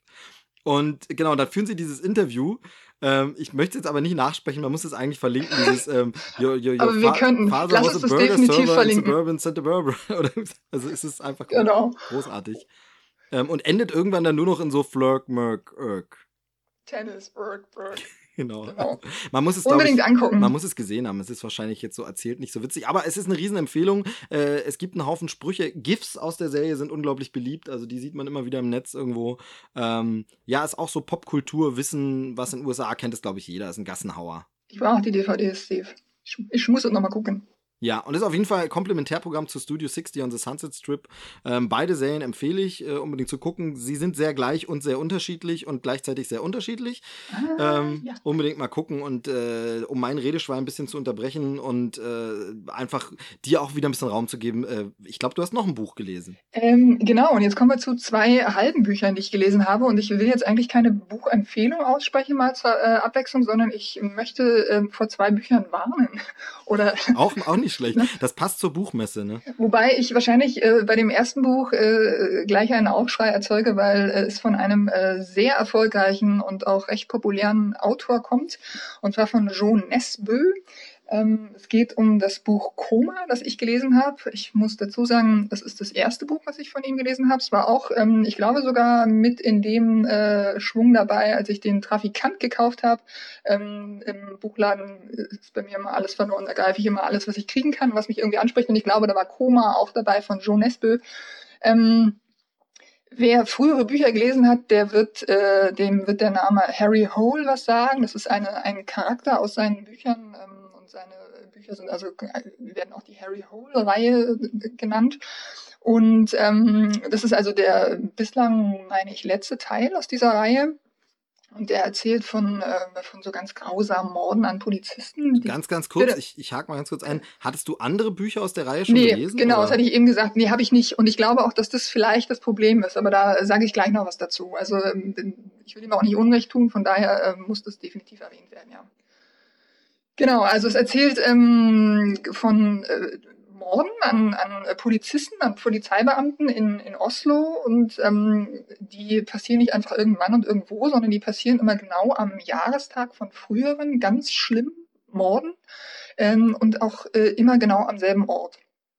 Natürlich äh, äh, ja, sehr speziell und sehr, sehr unheimlich auch, weil äh, das muss man ihm lassen. Also Jean Espel äh, sehr, sehr gut schreiben kann, ähm, auch so schreiben kann, dass man ähm, sehr schnell in dieser, dieser Düsternis äh, versinkt und in dieser Grausamkeit auch und ähm, sich das extrem gut vorstellen kann und ähm, äh, da auch tatsächlich richtig Angst bekommt. Also ich äh, glaube, ich hätte dieses Buch auch gar nicht zu Ende lesen können, weil es mir einfach zu unheimlich war. Ähm, das ist natürlich super für Leute, die sowas mögen. Von daher ist es eigentlich ein Plus. Was mir aber negativ aufgefallen sind eigentlich zwei Sachen. Und jetzt komme ich zu dem, was ich, was du eben angesprochen hast. Ähm, ich wurde von diesem Buch ganz am Anfang erschlagen von unzähligen Figuren, die ich natürlich alle nicht kannte, weil ich die vorigen Bücher nicht gelesen habe. Ähm, und das ist jetzt äh, was, klar, das wird dann natürlich anstrengender für den Leser und äh, vielleicht muss man sich darauf auch einlassen. Ich habe so empfunden, dass es mich eher aus dem Buch wieder rausgedrängt hat, als dass es mich reingezogen hat. Das war das eine, das war mir einfach ähm, irgendwo zu viel. Ähm, und das andere war, äh, was, was ich auch extra nochmal nachgelesen habe, weil ich mir, ähm, weil ich jetzt auch nie keine Behauptung aufstellen wollte, die äh, da nicht stimmt. Ähm, es ist so, dass ein ganz gravierender Logikfehler ähm, äh, ein, ein ja, eigentlich ist es ein Logikfehler äh, auftaucht im Buch. Ähm, ich will jetzt auch nicht zu viel verraten. Ähm, es geht aber um einen Mordfall. Da ist ähm, äh, eine Leiche an einem Skilift befestigt und ähm, fährt also tot schon, äh, klar, es ist eine Leiche, sie fährt tot, hoch und runter und blutet also dabei äh, quasi aus. Und es wird aber vorher beschrieben, dass diese eine Figur ähm, die zu diesem, äh, zu diesem, äh, zu dieser Hütte oder zu diesem, äh, wie sagt man, äh, zu dieser Station von dieser Bergbahn ähm, äh, geht, um da bestimmte Dinge zu erledigen. Äh, von der wird erzählt, dass die einmal um diese Hütte rumgelaufen ist und ihr ist dabei aber laut der Erzählung nichts aufgefallen. Und später heißt es dann also, ähm, diese Leiche sei da hoch und runter gefahren und hätte da alles vollgeblutet über, ich glaube, 400 Meter oder was. Und das hätte der sehen müssen. Und das war, hat mich irgendwie so geärgert, ähm, dass ich mir dachte, nee, also das muss doch irgendwem aufgefallen sein. Irgendjemand, also klar, der Autor hat es geschrieben, der muss es doch wissen und äh, der Lektor hat dort drüber gelesen, dem, dem, dem muss doch dieser Fehler aufgefallen sein. Ähm, weiß ich nicht. Und da ähm, zusätzlich, dass ich halt so ein bisschen ähm, von den Figuren erschlagen war und das, ähm, mir das auch eigentlich viel zu gruselig und ähm, dann auch wieder zu gut geschrieben war. Also wie gesagt, ähm, bin ich dann da ausgestiegen und habe das dann äh, tatsächlich nicht weitergelesen. Ich sag's ganz ehrlich, äh, dafür, dafür, äh, dass du es äh, so schlecht fandest, war das schon viel, viel, viel zu viel Inhalt und ich war raus beim Mord. Ich bin ja wirklich mit so Krimis total auf, äh, ja, na, Kriegsfuß klingt so, als hätte ich, ich, ich mag sie einfach nicht. Mich interessiert's nicht. Ich find's langweilig. Ich finde das Krimi-Thema so ausgekocht. Ja, Krimi, ausgekocht. Krimi trifft sich ganz. Also sage, es geht eher in die Richtung, jetzt Achtung, kommt THR, ein Psychothriller. Ähm, ja, aber Mord und Totschlag und Thriller, ja, das ist ja aber, alles nur eine Abart des Krimis und das finde ich alles so, oh ja, das, ich verstehe auch die Besessenheit der deutschen Leser und Fernsehzuschauer mit Krimis ehrlich gesagt nicht. Es ist einfach so, ja, haben wir doch jetzt alles drei Milliarden Mal gesehen und es gibt 5000 Tatortfolgen und es gibt äh, 20 so eine Skandinavien-Reihen, wo ich einfach, das ist doch, also langweilt das die Leute nicht. Ich glaube, die Leute gruseln sich halt einfach gerne und das ist aber was, was ich überhaupt nicht gern tue. Also über Tatort müssen wir sowieso überhaupt gar nicht reden. Das ist noch was ganz, ganz anderes. Da stellen wir uns ja beide lieber ein Eimerchen daneben. Ähm, äh, ich kann das schon nachvollziehen, dass man sich da gerne äh, reinziehen lässt und wenn ich da nicht so empfindlich wäre, würde ich, hätte ich das wahrscheinlich auch ausgelesen, jetzt abgesehen mal von diesen anderen Ärgernissen, die da aufgetreten sind. Ähm, ob das jetzt ausgenudelt ist, zum Teil gebe ich dir da recht. Zum anderen muss ich sagen, wenn es gut geschrieben ist und ähm, dich so packt, dass du da wirklich in dieser Welt versinkst, dann ähm, würde ich nicht sagen, dass es in dem Sinne überflüssig wäre oder so. Wenn, wenn ja, aber sind so sind denn so viele von diesen Krimis wirklich richtig gut geschrieben? Also ich sag mal, bei den Literaturkritikern meines Vertrauens fallen die dann doch eher durch. Also das ist so, also, weiß ich nicht ich habe, wie gesagt, das ist nicht mein Genre, von daher lese ich wenige, wenige solcher Bücher. Deshalb kann ich jetzt nicht sagen, es ist äh, grundsätzlich so, dass es zu diesem äh, Aspekt 100.000 gibt und zu dem anderen auch nochmal. Ähm, ich habe jetzt dieses Buch gelesen und muss sagen, dass er, dass der Jonespe sprachlich in der Lage ist, einen absolut in Angst zu versetzen und äh, total reinzuziehen. Ähm, wenn du das so gut machst, also das hat mich auch beeindruckt, und wenn du das so gut machst, dann kannst du das meinetwegen auch äh, zehnmal machen mit verschiedenen Geschichten. Da bin ich äh, dann schmerzbefreit. Na gut, aber äh, also überzeugt mich jetzt nicht, werde ich nicht lesen. Ich merke das. Nächstes Buch, was ist das andere halbe? Das nächste ist das andere halbe, was du auch schon in meinen Händen gesehen hast. Das ist von äh, Tom Wolfe, Back to Blood. Das ist der große Wälzer, der orangefarbene große Wälzer. Ähm, richtig dick, hat 768 Seiten. Ähm, achso, soll ich noch kurz sagen, ähm, Koma von Joan Espel ist, falls es doch jemand kaufen keinen, möchte. Interessiert keinen, will niemand. Ulstein Taschenbuchverlag, 640 Seiten, 10,99. So. Das sind 10,99, die du nie wieder kriegst. Doch, die habe ich wieder bekommen und zwar von Rebuy, aber das ist eine ganz andere Geschichte. So, Tom Wolfe äh, erzählt in Back to Blood ähm, die Geschichte von äh, einem Polizisten, der ursprünglich aus Kuba kommt, aber jetzt in Miami ähm, lebt und auch seine Familie dort hat, die aber auch ähm, logisch den Ursprung in Kuba hat. Und ähm, der ist da eingesetzt, um äh, hauptsächlich so Schmuggler äh, und äh, illegale Immigranten äh, zu bekämpfen. Und ähm, der handelt einerseits da, äh, ja klar, nach den Vorschriften, andererseits aber auch nach seinem Gewissen. Und ähm, das führt dazu, dass er äh, von seiner Familie verstoßen wird und ähm, auch so, ja, auch seine Illusionen eigentlich verliert, was ist eigentlich richtig, was ist falsch. Ähm, dann läuft ihm auch noch die Frau weg und ähm, ja, irgendwie äh, läuft nicht für ihn, würde die Jugend sagen.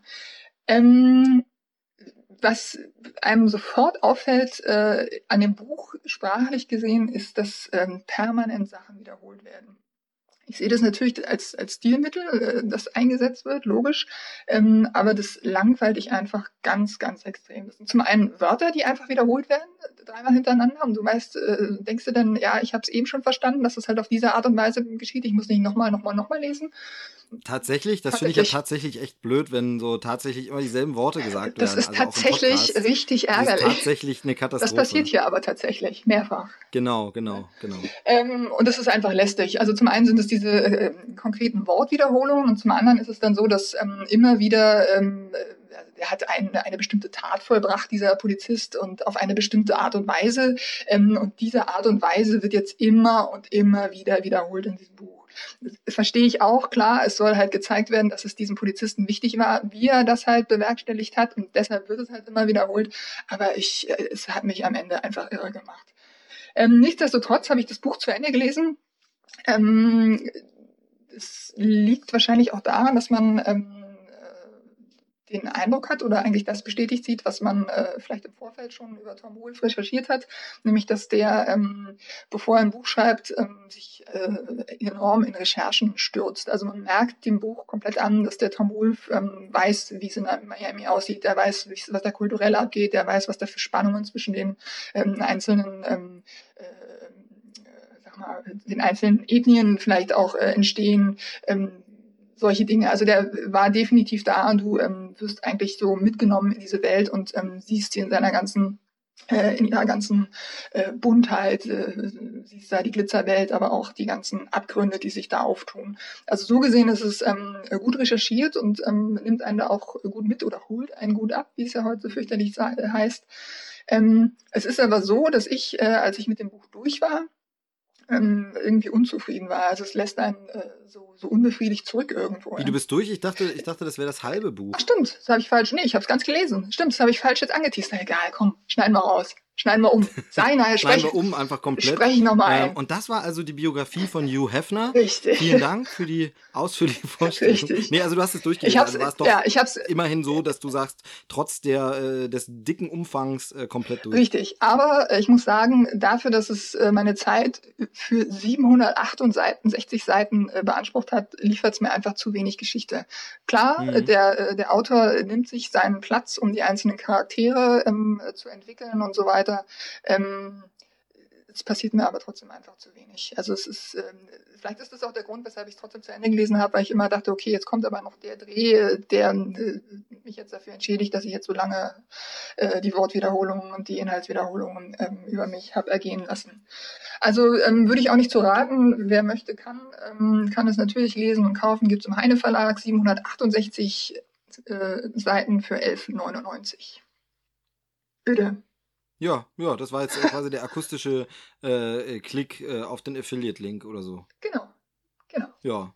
Ja, ja, gut. Ähm, und was, was, was hast du da noch halbes gelesen? Äh, stimmt, genau, das kann ich noch ganz kurz anteasern, weil ich da unheimlich ja. gerne äh, vielleicht in einem nächsten Podcast äh, sprechen möchte, wenn du mich nochmal einlädst. Und zwar naja, ähm, muss ich mir mal, muss ich mal ist das Du kannst nicht, weißt du, du bist so schlecht vorbereitet. Du sagst immer tatsächlich, du hast 30 Rock nicht mehr in Erinnerung. Ganz ehrlich, was soll ich denn mit so einem Gast anfangen? Mit 30 Rock verbinde ich unsere wunderbare Freundschaft, Steven. Jetzt sag mir mal, was besser oh, ist, ja? Du bist Deine natürlich inhaltlichen gern... Sachen hier oder mein, äh, mein emotionaler äh, Hang. Oh, du bist natürlich gern wieder dabei. Danke, Ganz danke. toll. Ah. Worüber wollte ich jetzt sprechen? Über das eine Buch, was ich. Das eine Buch, über das du noch mal sprechen willst, nur angeteasert. Richtig, ich muss mal ganz kurz dafür hier richtig ähm, bei Google was eingeben. Und zwar heißt das Buch Modern Romance und es ist geschrieben von Aziz Ansari. Ich weiß nicht, ob dir der Name schon was sagt. Irgendwie habe ich ihn schon mal gehört, aber ja. kann ihn gerade null, null einordnen. Ja, aber du hast ihn tatsächlich schon gehört, tatsächlich, weil ähm, der in einer Serie mitspielt, die du mir auch empfohlen hast, und zwar in Parks of äh, Parks and Recreation mit, ähm, sag mal, Amy Pöhler. Amy Pöhler, eine Freundin von Tina Fey übrigens, da schließt sich der Kreis. Genau, genau, da schließt sich der Kreis. Und der ist eigentlich Stand-up-Comedian. Richtig, ja, stimmt, stimmt, stimmt. Jetzt ja? weiß ich auch, wer das ist, genau ich vermute indische Wurzeln, aber auch da bin ich jetzt einfach wieder ganz, ganz schlecht vorbereitet. Aber wie gesagt, ich wollte eigentlich auch gar nicht über das Buch sprechen. Jedenfalls in diesem Buch ähm, beschreibt er in Zusammenarbeit mit äh, einem äh, Soziologen, meine ich, ähm, äh, wie sich das Dating in der heutigen Zeit verändert hat im Gegensatz zu früheren Jahren. Und das ist ähm, einerseits natürlich interessant, wenn man sich so ein bisschen für die technischen Neuerungen und so weiter interessiert und da offen ist für, für diverse Apps und was es nicht alles gibt. Ähm, und zum anderen ist es äh, sehr, sehr lustig geschrieben. Ich bin ganz am Anfang von dem Buch, ich glaube auf Seite 40 oder was oder 50, aber ich habe schon mehrfach wirklich äh, sehr, sehr grinsen müssen, weil es ähm, neben allen Fakten total unterhaltsam geschrieben ist. Ich glaube, es hat so um die 300 Seiten, also werde ich nochmal äh, einen Nachmittag oder zwei für brauchen, aber dann äh, möchte ich da sehr, sehr gerne nächstes Mal was drüber erzählen, denn das ja, scheint sich sehr klingt, zu lohnen. Klingt auf jeden Fall lustig, vor allem finde ich es eben schön, wenn man mal ein bisschen so andere Bücher, also so lustige Sachbücher, es muss ja nicht immer der Roman sein Exakt, und nicht ja. immer die Schwermut und nicht immer, ähm, da fällt mir gerade ein, dass Tina Fey ja tatsächlich auch äh, romanmäßig oder nicht ähm, so, ja, so richtig Roman ist es nicht, aber so äh, Lebensgeschichten fiktionalisiert und äh, Alltagsbegebenheiten aufgeschrieben hat. Äh, Bossy Pants heißt das Buch auch sehr, sehr lustig. Sagt mir auch irgendwie was, also der Titel jetzt nicht wirklich, aber äh, irgendwas klingelt, wenn du sagst, die schreibt auch, ja. Irgendwas habe ich da auch im Hinterkopf. Ja, okay, genau, hast du also da was von das der? Das sind eben alles, alles so kreative Köpfe, die da äh, unterwegs sind, wo man sagen muss, ähm, da lohnt sich eigentlich immer das Gesamtwerk mal anzugucken. Wie du gerade schon gesagt hast, Parks and Recreation, das ist, ähm, wenn man 30 Rock mag, wenn man The Office mag, dann ist das auch sowas, wo man unbedingt auch mal reingucken sollte. Mhm. Ähm, da ist ja Chris Pratt auch äh, durchgestartet mit der Serie und ähm, ja, kann ich nur empfehlen. Ich auch. Ja, Gut, dann wäre es das Literarische. Das wäre es mit dem Literarischen, genau. Nächstes Mal gerne mehr. Ja, super, super gerne. Also ich finde es schön, ähm, wenn hier ein bisschen auch Bücher immer mal reinkommen. Ich will wirklich die Bandbreite gerne ein bisschen offen halten, komme aber einfach selber wirklich wenig zum Lesen. Also jetzt ist ja wieder Buchmesse und ich äh, sehe Fernsehbeiträge ohne Ende über Bücher. Wie gesagt, dann guckt man mal ins literarische Quartett und ist immer mal interessiert. Ähm, ich kann keinen Buchladen verlassen, ohne nicht was mitzunehmen, mhm. aber ich schaffe es einfach nicht, es zu lesen. Ähm, äh, ja, ohne jetzt das große Gejammer anzustoßen, aber natürlich mit Kind noch weniger. Also dann hat man einfach noch weniger Zeit. Dann guckt man abends doch schnell noch eine Serienfolge lieber, als dass man was liest, wenn einem dann die Augen einfach zufallen gefallen. Mhm. Ähm, von daher, ja, bin ich immer froh, wenn man einfach so ein bisschen mal auf dem Laufenden bleibt, ein bisschen was hört. Auch wenn es natürlich das nicht besser macht, weil der Stapel ungelesener Bücher oder interessierter Bücher dadurch nur noch größer wird. Wobei eben Joe Nesbø brauche ich jetzt schon mal nicht draufpacken. Das ist ja auch schon mal was. Wenn du mit dem Thema grundsätzlich nichts anfangen kannst, dann nein. Genau. Nein. Genau. Ähm, ja, So, ja, dann äh, das nächste ist, äh, geht's wieder in die filmische Richtung. Und Ach zwar Gott, hör mir auf. Hattest du, an, mir auf. hattest du angeregt, dass wir doch kurz mal, und äh, kurz ist vielleicht lang, über David O. Russell sprechen sollten? Nein. Ich hatte angeregt, dass wir diesen Mann verbannen sollen aus der Filmwelt. Es ist einfach so schnell, alles so schlimm. Es ist alles schlimm. Frau Kleber, nicht so schlimm. Hast du denn schon Three Kings gesehen? Ähm, ja, wir sprachen neulich schon drüber, den habe ich ähm, jetzt kürzlich nochmal angefangen, weil du mir den äh, ausdrücklich empfohlen hattest. Ähm, habe dann festgestellt, ich habe ihn bereits gesehen und habe dann wieder ausgeschaltet. Und Ähm, fandest, wie fandest du den? Ähm, ja gut, also eigentlich darf ich mir gar kein Urteil erlauben, weil ich jetzt da vielleicht 20 Minuten gesehen habe oder was. Gut, dann fangen wir mal mit dem an und dann. Das erste Schauen, ja, entschuldige, ähm, das erste Schauen liegt einfach schon zu weit zurück, dass Okay. ich da ähm, nochmal äh, dediziert mich zu äh, äußern könnte und so. Genau, dann fangen wir ganz kurz mit dem an, weil ich mag den Film und dann kommen wir darauf, wieso du das Thema vorgeschlagen hast. Ähm, Ja. Und zwar äh, Three Kings ist aus dem Jahr 1999. Ich stelle immer wieder fest, was für ein Hammerfilmjahr das war, was da alles rausgekommen ist an guten ähm, äh, Filmen und Sachen. Ähm, und das war, glaube ich, so sein Debüt oder so der erste Film, mit dem er durchgestartet ist. David O. Russell, Three Kings. Ich suche mir auch immer extra die Sachen mit dem TH am Anfang raus, um schön Ja. äh, weiter dran zu üben, aber so werde ich besser wenigstens darin. Three Kings hatte damals hier den idiotischen Untertitel noch. Ich habe die DVD vor mir. Es ist schön, König zu sein. Absolut bekloppt. In den Hauptrollen George Clooney, Mark Wahlberg und Ice Cube. Worum geht es? Es geht um amerikanische Soldaten im Golfkrieg und zwar im ersten Golfkrieg im Irak. Und ähm, dieser Film ist ähm, ja so eine Action-Kriegsfilm-Komödie in der ersten Hälfte und wird dann zu einem wirklich bewegenden Drama in der zweiten Hälfte. Ein Film, bei dem ein nach dem Gelache und äh, der Coolness äh, plötzlich dann das Lachen ganz abrupt im Halse stecken bleibt und man denkt, scheiße, war vielleicht doch nicht so eine schöne Geschichte, diese äh, Krieg-Sache und wie es den Leuten da geht. Und äh, genauso geht es den Hauptfiguren, also den drei Soldaten, die da in der, in, im Mittelpunkt stehen, denen geht's genauso. Die denken, ach, das ist ja alles ein cooler Einsatz. Wir sind die coolsten Säue aus Amerika und befrieden hier mal das Land. Und huch, hier liegt noch irgendwie Gold rum. Na, das können wir doch äh, uns irgendwie privat einheimsen. Und dann merken sie, dass es da eben nicht einfach nur um Öl und Geld und so geht, sondern eben auch Menschen dahinter stecken. Ich fand den damals sehr bewegend. Ich finde, er ist äh, ganz gut gemacht. Ähm, ähm, und äh, ja, zeigte eigentlich so das Talent von David O. Russell, weil der hat auch ein paar Finessen und ein paar Tricks in der, in der äh, Regiearbeit, die man da noch nicht so gesehen hatte. Und da fand ich den gut und habe gedacht, den Regisseur muss man mal auf dem Schirm behalten. Also kann ich nur empfehlen. Three Kings, äh, äh, wie gesagt, ein bisschen älter.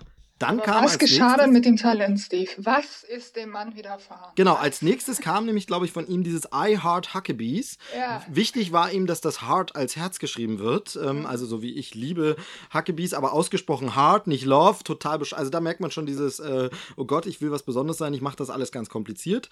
Das war eine Komödienfilm, also so richtig lustig fand ich es nicht, aber da ging es um ein Kaufhaus, sehr viel mehr weiß ich schon gar nicht mehr. Ähm, weil ich den einfach verwirrend, undurchsichtig und komisch fand und irgendwie nicht wirklich unterhaltsam. Also das war so, der wurde dann noch sehr gelobt von der Kritik und viele haben gesagt, ah ja, cool und jetzt äh, kommt der richtig durch. Und ich habe gedacht, aber Three Kings war viel besser, warum habt ihr den denn nicht so herausgestellt? Ähm, der war, also ich kann mich kaum noch daran erinnern, habe ihn auch nie wieder angeguckt. Manchmal erinnert man ja dann einfach nur so Gefühle und Mhm. Kritiken eines Films. Also man erinnert sich nur, fand ich doof, aber mir sehr Ja. viel mehr nicht. Und da war es wirklich so, ich fand den irgendwie konfus gemacht und nicht gut. Und ich mag konfus, wenn es Richtung Charlie Kaufman, Spike Jones geht, so in die Richtung ähm, halt äh, so ein bisschen extravagant, eigenartig, Michel Gondry vielleicht, aber den fand ich einfach nur I Heart Huckabees ununterhaltsam und konfus. Ja, und jetzt? Ich entnehme dem, du hast den nicht Ich gesehen. habe den nicht gesehen, nee. Nee, hast du nicht verpasst. Nee, So. ich habe äh, auch geschaut, welche Filme von, ähm, äh, von Russell ich gesehen habe und es sind ähm, nur die letzten drei. Äh, ausgenommen natürlich äh, Three Kings. Genau, er war dann, er war dann ein bisschen vom Radar weg, dann hat man irgendwie nichts mehr so richtig mitbekommen und dann war er plötzlich im Oscar-Rennen. Mit The Fighter.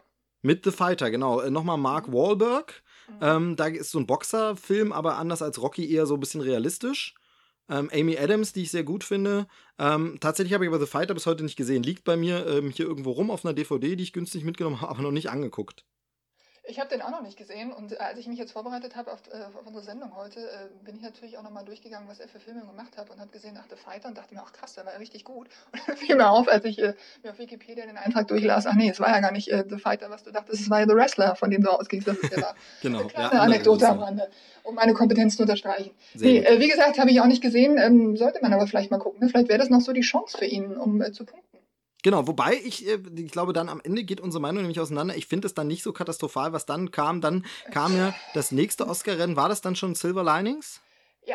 Genau, Silver ja. Linings, eine Romanverfilmung, die ich eigentlich äh, ganz nett, ganz angenehm fand. So ein kleines, nein, äh, nein, kleines nein, Tragikomödchen um den Filmwettbewerb, äh, Tanzwettbewerb. Du fandst es, äh, du widersprichst. Ganz, ganz, ganz schlimm. Dieser Film war nominiert äh, für acht Oscars und hat auch einen bekommen. Also die äh, Jennifer Lawrence hat ja für die beste Hauptrolle bekommen. Zu Recht, das muss ich äh, eingestehen. Aber dieser ganze Film, äh, wie dieser Film, wie diese Story nominiert sein kann für, für das beste Drehbuch, bestes adaptiertes Drehbuch, da, äh, da sträubt sich mir, also da, da bin ich fassungslos, wie das passieren kann. Diese Geschichte ist so, so lahm und so vorhersehbar. Diese beiden Menschen nehmen an einem Tanzwettbewerb teil, meine Güte. Und dann nehmen sie auch noch ausgerechnet Bradley Cooper, ja, der überhaupt nicht tanzen kann. Das ist ja, das ist ja nur das geringste Übel an dem ganzen Film. Und siehe da, es gibt dann eine Wette und in dieser Wette müssen die Tanzwettbewerb eine bestimmte Punktzahl erreichen und hoch, wer hätte das gedacht, am Ende erreichen sie genau diese Punktzahl und alles wird gut. Es ist einfach so ein überragender Schrott, dieser Herr Film. Biller, Herr Biller, werden Sie mal ein bisschen, fahren Sie also, ein bisschen runter. Nee, Im, nein, nein, nein. Ich, du ich weißt, dass bei mir die Bereitschaft zu lieben und Dinge gut zu finden ähm, äh, generell vorhanden ist und besonders, wenn Bradley Cooper mitspielt und übrigens auch Jennifer Lawrence, die ich auch ähm, sehr, sehr mag als, als Schauspielerin. Aber dieser Film hat mich so wahnsinnig geärgert, weil da auch so tolle Leute eigentlich mitspielen, ja. Ich fand den, ich fand den im hm? höchsten Maße okay, muss ich sagen. Ich fand, den kann man gut gucken, der war schön. Hat mich ein bisschen angesprochen, vielleicht mal den Roman zu lesen. Aber wo ich dir recht gebe, ist diese ganze Oscar-Hype da drum. Kann ich gar nicht. Also, wo, wo ist denn da bitte das Potenzial für wow? Ist der aber besonders ja. bewegend, besonders ja. toll geschnitten, besonders schön in der äh, Kostümarbeit? Also, verstehe gar nicht, wo da, was da den zu einem Oscar Best Picture-Kandidaten macht. Also. Unfassbar, wirklich unfassbar. Und auch diese, diese Hektik in diesem ganzen Film. Ja? Man möchte ja also zumindest, da bin ich nämlich absolut der Anti-Biller, ich möchte ja auch diese Figuren mögen, ich möchte die gut finden, ich möchte mich mit denen identifizieren können. Ähm, in diesem ganzen Film herrscht aber eine unfassbare Hektik, ja. Äh, die kriechen sich alle so auf die Pelle immer, äh, verbreiten eine Unruhe, die rennen alle durch die Gegend äh, in einer Planlosigkeit. Äh, na gut, da geht es natürlich auch um psychische Erkrankungen, da kann man natürlich nur sagen, okay, vielleicht ist es daran, liegt es daran begründet, aber diese, ähm, diese, diese Unruhe, dieser Stress, der da erzeugt wird, völlig unnötig, ja. Der macht diese ganze ganzen Figuren in diesem Film so wahnsinnig unsympathisch. Man möchte da reingehen, äh, alle mal packen, rechts und links eine äh, um die Ohren hauen und sagen, jetzt fokussiert euch doch mal auf das Wesentliche und guckt mal, was ihr eigentlich wollt und tut das dann einfach. Das ist so ein, äh, ein, ein, ein Hühnerhaufen, äh, das macht mich ganz, du merkst, das macht mich ganz, ganz wütend, dieser ja, Film. Ja, und bei der Kritik muss ich sagen, da bin ich jetzt sehr gespannt, was du dann zum Nachfolger quasi sagst. ähm, wenn ich mich nicht irre, ist das nämlich dann schon American Hustle. Richtig. Genau. Den habe ich natürlich ja auch. Wieder am mhm. Oscar-Rennen, wieder viele gleiche Leute dabei. Also Bradley Cooper war wieder dabei, Jennifer Lawrence war wieder dabei, Amy Adams hat er dann nochmal dazu geholt und äh, Christian Bale. Ähm, dieses 70er Jahre äh, Drogending. Und De Niro war auch wieder dabei. De Niro war auch wieder dabei, genau. Wie mhm. fandst du den denn? Ähm, das ist ein Film, den habe ich natürlich auch gesehen. Ähm, der mich fast ohne Erinnerung zurücklässt. Ich überlege nämlich gerade, ging es um Drogen? Es ging irgendwie um Gangster, aber auf jeden Fall. Hm, Gott, ich kann es dir gar nicht Ich weiß nur, dass es um so Aufstieg von so Gangstern ging und dann irgendwie Spitzeln für die Polizei. Aber mir geht es dann nämlich äh, ähnlich wie dir. Ich, dieser Film hat mich überhaupt nicht, äh, nicht greifen können. Das ist ganz seltsam. Ich habe die einzige Erinnerung, die ich an diesen Film habe, also ich hätte ja auch gar nicht sagen können, dass er Robert De Niro mitmacht. Das habe ich jetzt im Vorfeld recherchiert. Die einzige, also die, die, die wesentliche Erinnerung an diesen Film ist dieser, dieser die Figur von ähm, äh, von Christian Bale, der hat ja diesen, diesen dicken Bauch und diese wenigen Haare, die sich dann so komisch rüber. Also rein optische Aspekte, die, mich, die mir da in Erinnerung ja, geblieben sind. Muss ich mal zugeben, weißt du, das Einzige, woran ich mich erinnere, sind wirklich Jennifer Lawrence und Amy Adams in ihren Kostümen, die ja auch super aufreizend und äh, mega tief ausgeschnitten sind. Und tatsächlich geht es mir genauso. Ich äh, höre American Hustle und habe sofort erstmal die Bilder im Kopf. Mhm. Und dann erst irgendwann, worum ging es da nochmal? Was war das nochmal? Dann tatsächlich als nächstes den Christian Bale mit Plauze und äh, Halbglatze. Das ist dann auch mein nächstes mhm. Bild. Das ist dann ganz schlimm, wenn sich dann die Bilder vermischen von Amy Adams und Christian Bale. Aber egal, aber geht mir genauso. Nur visuelle Erinnerungen irgendwie ja. an den Film. Das beruhigt mich aber ein bisschen, weil ich jetzt schon dachte, okay, vielleicht hast du nicht genug auf den Film eingelassen oder ich habe den auch ähm, nicht im Kino gesehen, meine ich, sondern nur auf DVD zu Hause. Und dann ist es ja doch so, wenn ich einen Film jetzt nicht sofort pack, dass du dann abschweifst und mal ins Handy guckst und so weiter. Ähm, kann man natürlich auch sagen, okay, das ist dann halt das Problem des Films. Ja. Äh, auf der anderen Seite hat man doch ein schlechtes Gewissen, wenn man denkt, okay, vielleicht hätte es ihm noch äh, eher eine Chance geben müssen. Aber ja. also ich kann dir nicht sagen, was in diesem Film passiert, außer dass Bradley Cooper eine fürchterliche Frisur hat und Christian Bale eine Plauze. Das geht mir ähnlich, aber was ich auch noch erinnere, das war das, was ich vorhin schon meinte, mit diesem, man erinnert sich dann manchmal nur so an das Fazit und ich weiß noch, dass ich den nach dem Gucken erstmal echt gut fand und dachte so, das ist so wirklich wie Scorsese damals Goodfellas und Casino, nicht ganz das Niveau, aber es kommt von heutigem Kino am nächsten ran. Also ich weiß, dass ich den damals schon irgendwie gut fand, aber jetzt okay. tatsächlich mit ein bisschen Abstand, ist wahrscheinlich ein, zwei Jahre her, dass ich ihn gesehen habe, äh, kann ich mich null dran erinnern. Also spricht nicht für den Film, aber nee. damals fand ich den gut, fühlte ich mich sehr äh, Scorsese-fiziert. So heißt es, exakt. So ja, steht es im Duden. Genau, jetzt ab heute auf jeden Fall. Äh, genau, also wir sind beide äh, enttäuscht von American Hustle, beziehungsweise ähm, wissen eigentlich gar nicht, äh, worüber wir reden. Genau, wir wissen gar nicht genau, ob wir enttäuscht sind oder so richtig, müsste man nochmal gucken. Aber ja. wie ich immer sage, habe ich zufällig da, kann ich dir leiden. wenn dir nicht so wirklich was im, in Erinnerung bleibt, wenn du nicht mehr genau weißt, wie geht's nochmal aus ja. oder so, das ist irgendwie nie ein gutes Zeichen, ja. ähm, sondern das heißt, okay, da, der Film hat mich nicht erreicht, weil die Filme, die mich bewegen und die mich erreicht haben, da spreche ich eine Woche später noch über die Handlung mhm. und äh, verinnerliche die dann auch. Und das hatte ich da nicht. Hier aber auch wieder Oscar-Renner. Ich weiß jetzt gar nicht mehr, was er gewonnen hat und was nicht, aber er war 38 Milliarden Mal äh, nominiert. Ähm, der hat keinen Oscar gewonnen, war aber nominiert 2, 4, 6, 8, 10 Mal insgesamt. Habe ich ja gesagt. Ich sagte, sagte genau. ich ja genau. gerade, zehnmal nominiert. So exakt so. Ja, exakt ähm, das also, Wissen habe ich einfach parat. Ja, das ist einfach so. Richtig. So, und dann kam, äh, jetzt äh, ist dann jetzt schon der aktuelle Film ja. dran. Ja. Genau, und über den möchtest du gern sprechen, denn der hat dir sehr viel Freude bereitet. Ja, ach, wie schön die Überleitung ist, Steve. Ähm, die, äh, so der Film, über den wir reden wollen, heißt Joy und eigentlich möchte ich gar nicht über den reden, weil ähm, er mir vorkam, also äh, vorab mal weggeschickt, es spielt auch wieder Jennifer Lawrence mit, auch wieder Bradley Cooper. Ähm, spielt da auch wieder Robert De Niro mit? Weiß ich schon wieder gar nicht mehr. Ich auch schon wieder verdrängt, obwohl ich den gerade erst vor zwei oder drei Wochen gesehen habe.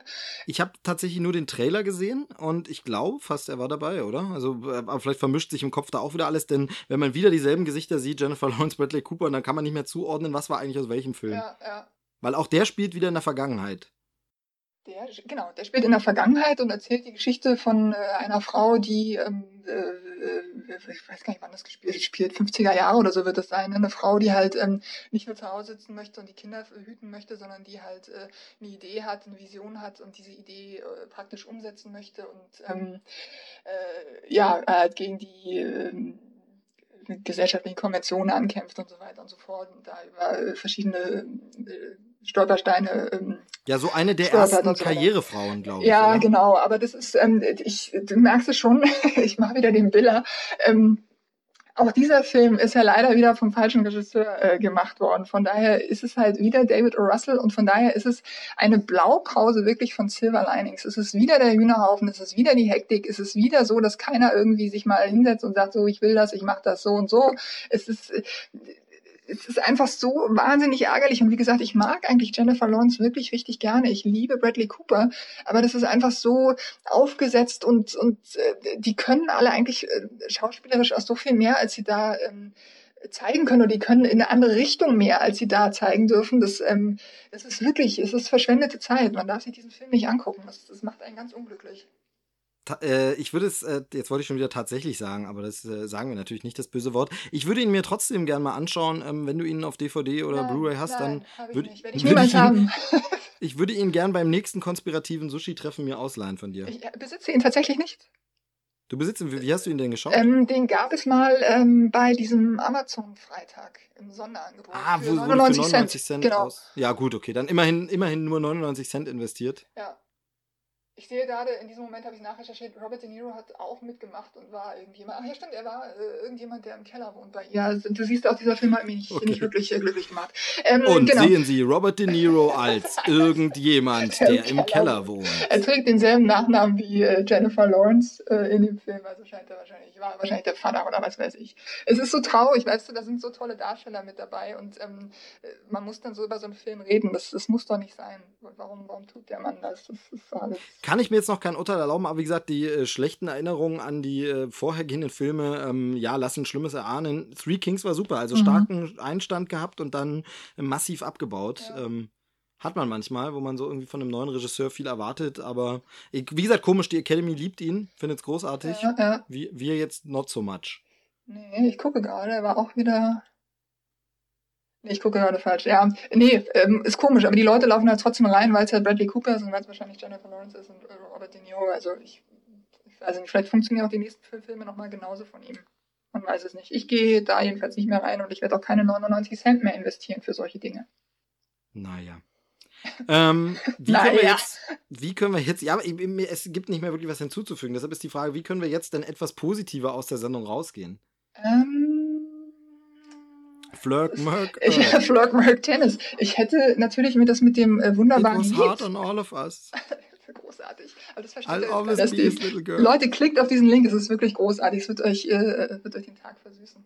Ich könnte noch was total Negatives beisteuern, aber dafür ist wahrscheinlich äh, das Ende nicht so ganz geeignet. Nee, ich ne? wollte ja was Lustiges Ach ganz zum Schluss. Was Positives, was können wir denn empfehlen, was man so Gibt es noch irgendwas, was wir jetzt in letzter Zeit. Äh, ich habe jetzt mal angefangen, bei, bei Netflix tatsächlich ein bisschen äh, Stand-up-Comedy-Programme mir anzugucken, mal Louis C.K. und so, ähm, wo man einfach wieder merkt, den Unterschied mhm. zwischen US-Stand-up mhm. und dem Deutschen, also wie gut die das Timing einfach drauf haben. Egal, wie man es jetzt inhaltlich findet, aber Timing und wie man sowas rüberbringen muss, können mhm. die einfach. Ähm, in Deutschland ist es doch immer sehr, sehr blöd, Holzhammermäßig und irgendwie macht nicht so einen Spaß wie dort. Ähm, also das, ich gucke das, guck das auf Deutsch gar nicht. Deshalb, ähm ja, man bleibt ja doch beim Durchschalten mal kurz bei einem Comedy-Programm nee. hängen oder sieht es in gut Samstagabend-Shows gibt es nicht mehr so wirklich, wo man sowas sehen könnte, wo einer mal kurz auftritt. Mhm. Aber da gibt es wirklich wenige, die das können. Ähm, also mir ist jetzt gerade noch was Positives eingefallen, ja, was sehr ich gut, sehr sagen könnte. Perfekt, Und zwar äh, ähm, überbrückt. gucke ich äh, gerade oder habe ich bei äh, Amazon äh, entdeckt, dass es dort eine Bob Ross App gibt. Und in dieser Bob Ross App kann man sich alle Staffeln von Bob Ross, The Joy of Painting angucken. Und ich habe jetzt angefangen, äh, mir diese, das von der ersten Staffel an anzuschauen und das macht einen ja so wahnsinnig glücklich. Dieser Mensch ist ja so unfassbar positiv eingestellt. Ähm, also wer Lust hat, sich, äh, keine Ahnung, 28 Minuten mal ähm, komplett positiv zu vertreiben, der möge doch äh, die Bob Ross App sich runterladen und sich da die Folgen anschauen. Die frühesten sind natürlich die geilsten, weil da die Klamotten noch die geilsten sind und auch seine Friese noch mega ist und so. Also äh, wer Lust hat auf Happy Little Trees und Almighty Mountains, der möge dort reinklicken. Ja, es ist so wunderschön. Also Bob Ross einfach äh, nachts sehr oft geschaut auf Bayern Alpha oder wo es lief und ähm, mhm. äh, eigentlich, wo man denkt, das ist jetzt so, das duselt so vor sich hin und man könnte schön einschlafen, aber man konnte dann doch nicht einschlafen, weil man immer das fertige Bild sehen wollte mhm. und hat es mhm. immer zu Ende geguckt und dann irgendwann bei der Space Night später ist man dann weggedöst. Ganz, ganz schön dazu fällt mir noch ein, ich war jetzt bei dieser Star Wars Identities Ausstellung jetzt auch noch, die ist jetzt vorbei in München, aber da war ähm, in einem Einspieler ging es tatsächlich so um, ähm, was man so an Talenten hat und was man so machen kann und da war als Silhouette auch ein, ähm, also neben äh, verschiedenen anderen Berufen auch ein Maler dargestellt äh, und ein Künstler und der sah von der Silhouette tatsächlich halt komplett aus wie Bob Ross vor seiner Leinwand. Großartig, großartig. Ganz, ganz schöner kleiner Seitenhieb, wo man aber einfach merkt, wie international bekannt und beliebt er ist, dass er eben sogar mhm. seinen Weg in so eine Star Wars-Ausstellung als so Mini-Moment, wo man genau weiß, derjenige, der diese Animation äh, gemacht hat, der hat gedacht, ach, was nehme ich denn für als Sinnbild für Maler?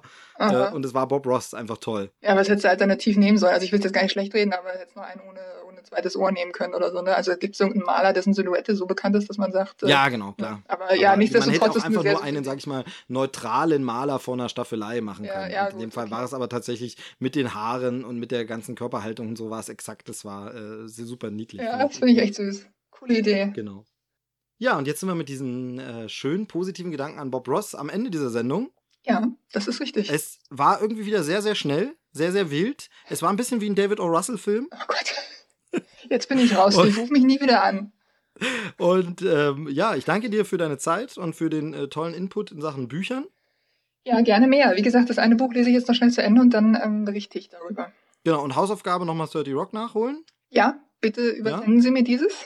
Ja, wird nochmal gemacht. Und ähm, ja, dann äh, hören und äh, sehen wir uns hoffentlich ganz bald. Und ähm, ja, äh, liebe Hörer, für euch auch Kanal abonnieren am besten. Ähm, die Folgen sollten jetzt ein bisschen öfter kommen, habe ich aber, glaube ich, schon in der letzten Folge gesagt. Und ähm, ja, bis zum nächsten Mal. Tschüss. Tschüss.